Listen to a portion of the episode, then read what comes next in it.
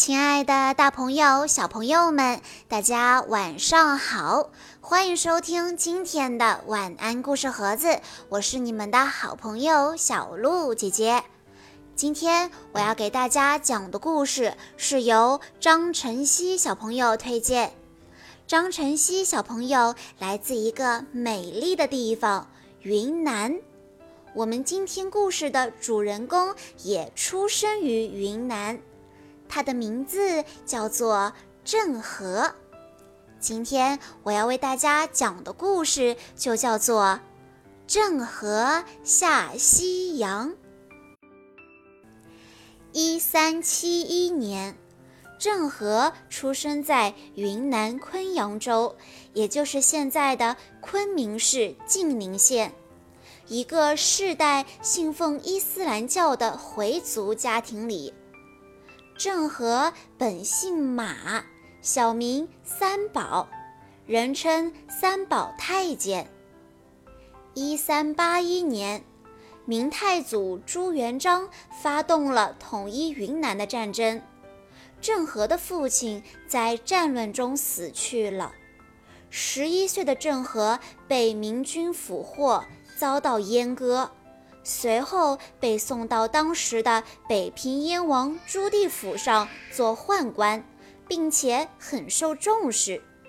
朱棣登基，因为三宝英俊帅气，而且有勇有谋，多次建立奇功，便赐姓郑，改名郑和，还被提拔为内宫太监。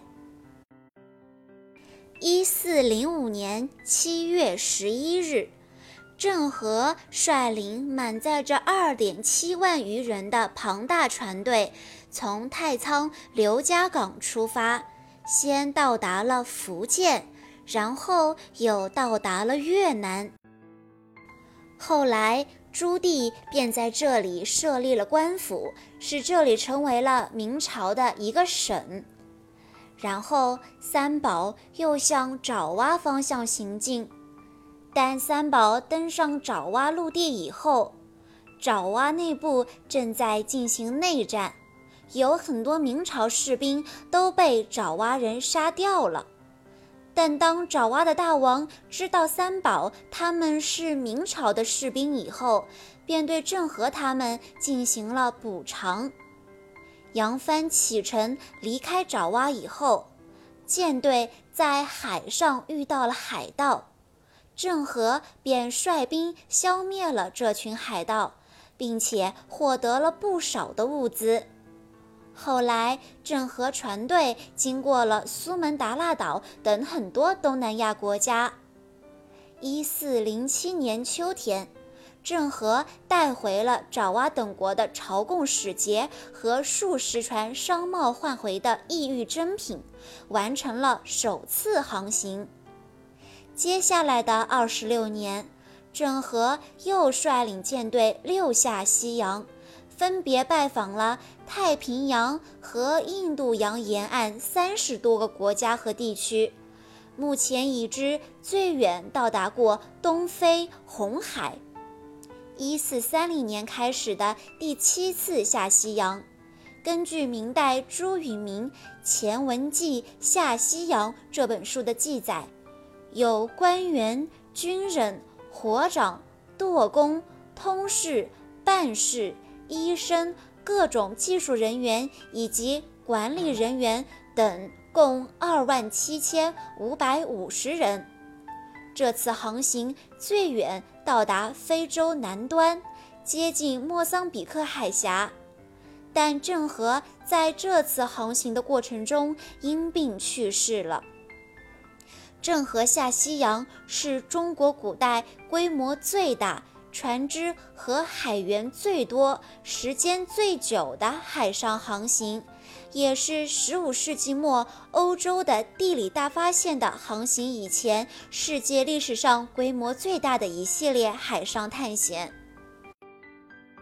郑和七次下西洋，既是一个历史事件，也是一种文化象征。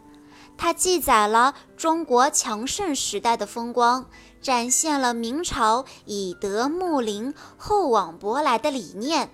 可以说，郑和下西洋建立了一个和平的国际交往模式和文化交融模式。在如今国家冲突、民族争端连续不断的时代，不同国家之间、不同文明之间需要尊重和对话、交流与合作，和谐相处，才能共同长存。好啦，小朋友们，今天的故事到这里就结束了。今天呢，我只是简单的向大家介绍了一下郑和下西洋。等小朋友们上学了以后，还会从书本中学习到更多关于郑和下西洋的其他事情哦。也希望小朋友们都能够对中国的历史感兴趣。谢谢大家的收听，也要再次感谢张晨曦小朋友推荐的故事。我们下一期再见喽！